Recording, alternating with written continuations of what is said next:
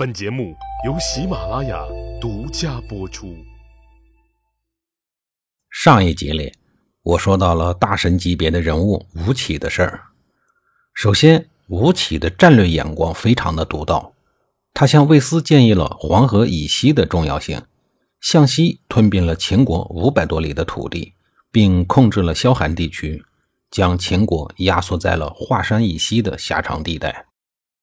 其次，他训练出了魏武卒特种部队，一个武卒身披三重甲，持戈佩剑，操十二矢的弩，带五十支箭，还携带三天的口粮，连甲带装备大概是五十斤左右，一天能急行军百里，相当于今天的四十公里左右。这种水平，随便拎出一个来，就可以参加现在的奥运会铁人三项。吴起率领这支特种兵部队，创下了大战七十二场，全胜六十四场，剩下八场不分胜负的奇功伟绩。基本上在当时是逮着谁就灭谁的节奏。不过，就算那么能打，没钱，再好的戏也出不来。关于钱，这个就不叫事儿了。人家魏国的经济不是一般的自信。三家分晋的时候。由于老赵家在消灭智瑶的战争中牺牲最大，晋阳城差点被水给泡塌了，所以赵家的贡献最大，原始股最多。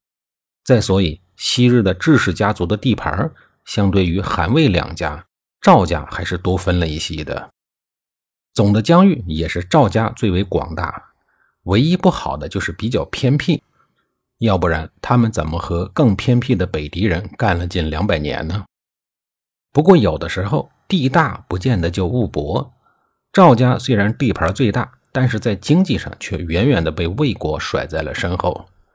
韩国就更别提了，除了冶炼方面，也就是炼铁方面算是亮点。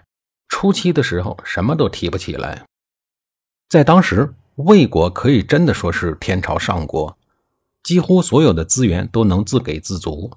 而在这其中，有三项最关键的资源。第一项关键资源是肥沃的土地，在那个时代，所谓肥沃，不仅仅是要能高产，这个肥沃还需要你播种适合某些高产作物的需求，这才能算得上是好土地。魏斯亲自主持晋国分户，当然把黄金地段都力所能及的霸占在了自己的名下。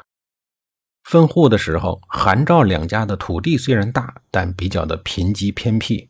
物产也欠缺，比如著名的挑拨离间者张仪同志就曾经说过：“寒地险恶，五谷所生，非豆即麦。一年不收，老百姓就得吃糟糠。地方不满九百里，两年的存粮储备都没有。”这个话说的很不厚道，拿豆包不但干粮。说到这儿，大家可能会疑问：麦子和豆子怎么了？为什么生长这两种农作物？就要被称之为其地险恶呢？其实，无论哪个朝代，老百姓是不挑食的。地里头适合生长什么，农民就种什么；小贩卖什么，人民就吃什么。没见过多少人为了自己的喜好去亲自种地的，也没有见过多少人为了喝喜欢的牛奶而亲自去养奶牛的。张仪所指的险恶，主要的是指麦子、豆子。在用于军粮方面很尴尬。军粮是怎么炼成的？为什么说小麦和豆子就险恶了呢？首先，营养价值不高。说到这儿，可能就会有人指着鼻尖问：豆子蛋白质不是非常的高吗？小麦还险恶？大白馒头、大肉包子、烙饼卷肉，我看你已吃的是满嘴流油、脑满肥肠的。你如果这么说，说明你一直在当今社会过好日子，没挨过饿。在那个时代的军队中，军粮的做法实际上就是煮粥。直到宋朝以前，一般的炊具都还是陶器，铁锅对不起很少的。后来在不断的发展下，慢慢出现了类似于压缩饼干的水分极少的干粮。但是将士们不能总吃干的吧？那东西是保持不了战斗力的。只能做急行军时的干粮。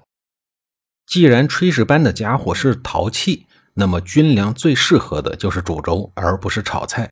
这就让豆子很为难了，因为根据那个时候的伙食水平与烹饪技巧，是绝对没有办法让十万大军每个人熬出一碗精品豆饭的。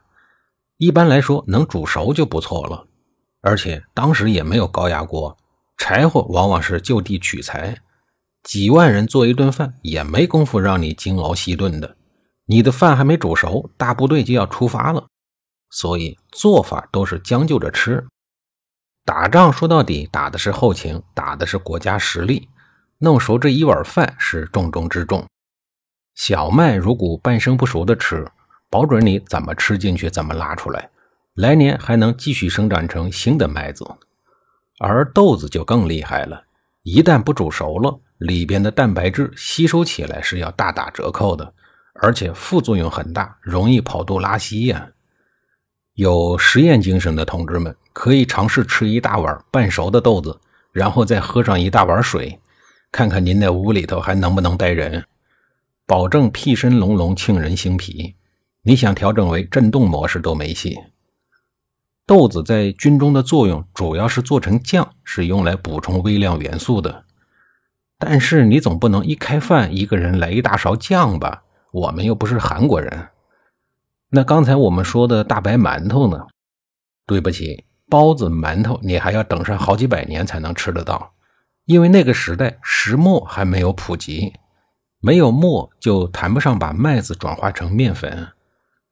即便穿越过去了石磨也不行，因为加工后的豆子和小麦都是极其不容易存储的，你没有办法带着一袋袋的面粉大老远的去打仗，回头到饭点了。全军撸起袖子，揉面的揉面，烙饼的烙饼。